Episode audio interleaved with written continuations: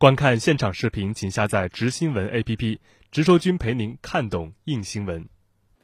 美国商务部周日决定将一项临时通用许可延长九十天，第三次推迟针对华为及其附属公司现有在美产品和服务所实施的交易禁令，以避免禁令对美国消费者造成不利影响。华为回应表示，不管美方临时许可是否延期，对华为的影响有限。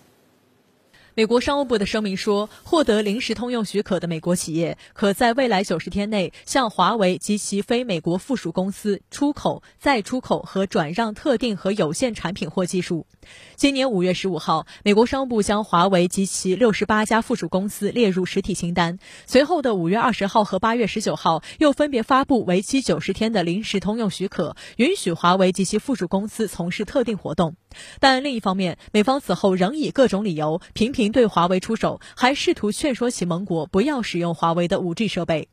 中国外交部发言人耿爽周二表示，中方一直敦促美方停止泛化国家安全概念，滥用出口管制，对他国特定企业采取歧视性不公平做法，停止将经贸问题政治化。我们不要求外国政府为中国企业有任何特殊的对待，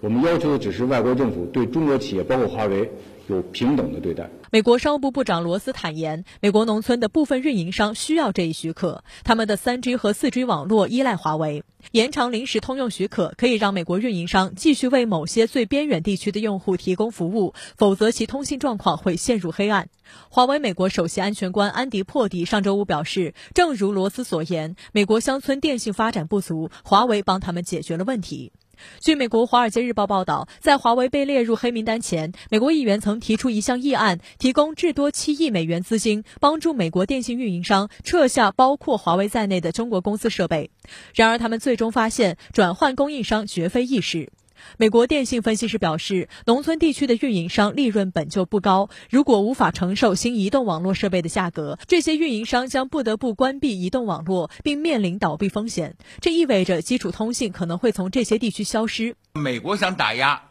并不是说这个杀敌一千自损八百，现在看来是杀敌八百自损两千，所以说呢，这个时候。他比较明智的办法，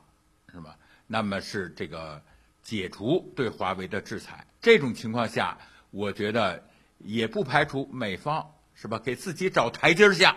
是吧？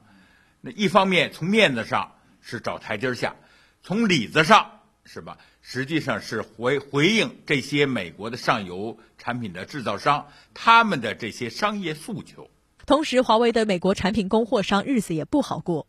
对于美国第三次所谓豁免，华为董事长梁华周一对美国消费者与商业频道 CNBC 表示，特朗普政府允许美国公司继续与华为做生意的决定对华为影响不大。他强调，华为能在不依赖美国零件的情况下交付产品，包括 5G 基站，而不容许美国企业向华为销售产品，对美国企业造成的伤害甚于华为。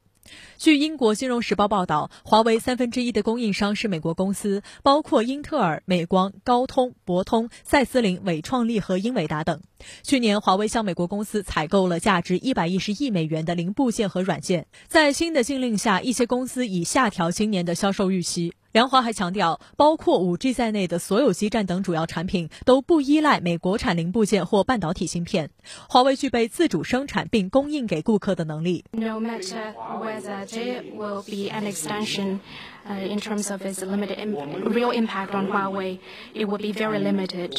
此前，华为公司创始人任正非已多次表示，美实体清单伤害的是他们自己，而不是华为。美爱撤销就撤销，不爱撤销就不撤销。华为正在构建自己的供应链。另外，华为在周日还破例发表了一份有关网络安全的立场声明。声明指出，华为设备从未造成大规模的网络故障，也从未经历过任何严重的网络安全漏洞。此文件旨在帮助政府、行业和其他利益相关者正确分析问题，并找到有效的解决方案。华为方面提议，各国政府和行业组织应共同制定统一的网络安全标准，基于合理客观的证据来评估网络风险，通力合作，从而营造安全的网络环境。啊，美国第三次这个延长对华为的这个禁令的豁免，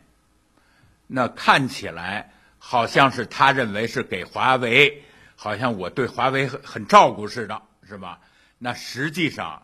我觉得他实际上他其是目前来说处于骑虎骑虎难下的状态，给自己找台阶。那么实际上，华为那在这里头，这个并没有受到毁灭性的损失，而且呢，在美国的这种压力下，